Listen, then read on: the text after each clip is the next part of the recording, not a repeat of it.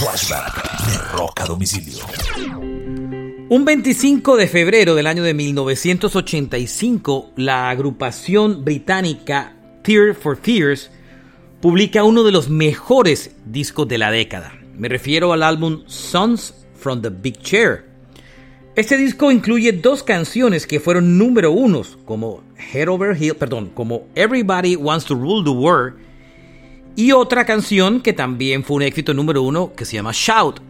Además incluyó un par de canciones, Head Over Heels, que la que originalmente iba a hablar, que llegó también a ser parte del top 10 de las listas. Este es uno de los discos más importantes de la década de los años 80 y convirtió en Tear for Fears eh, convirtió a Tear for Fears en una de las bandas más importantes de esa década y de la historia del rock como tal.